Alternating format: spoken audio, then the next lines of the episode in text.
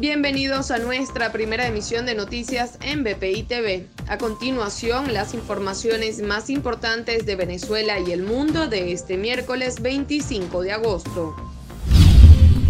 El gobierno de Colombia, presidido por Iván Duque, prorrogó un programa que otorga nacionalidad a los hijos de padres venezolanos nacidos en Colombia, los cuales, según la ley, nacerían en condición de apátrida.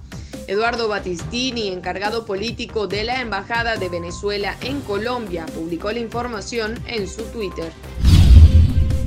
El gobernador del estado Mérida, Ramón Guevara, informó que la cifra de muertes en el estado debido a las fuertes lluvias aumentó a 18.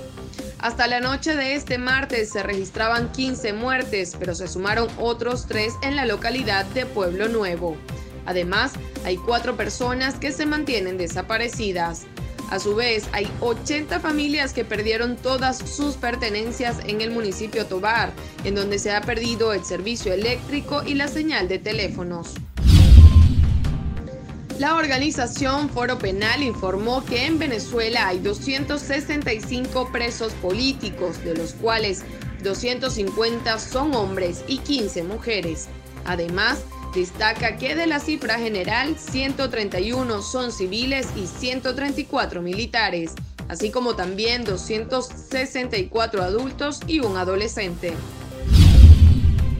La venezolana y medallista olímpico Yolimar Rojas fue convocada como invitada especial para realizar el saque de honor durante el inicio del juego del Barcelona Getafe, el cual se realizará el próximo domingo en el Camp Nou. La atleta pertenece al Club Barcelona desde el 2016, luego de haber ganado la medalla de plata en los Juegos Olímpicos de Río. Para el desarrollo de estas y otras informaciones, los invitamos a sintonizar nuestra señal en vivo y contenido on demand en bpitv.com o a través de Roku, Apple TV, Amazon Fire y nuestro canal de YouTube. Síganos en las redes como arroba bpitv.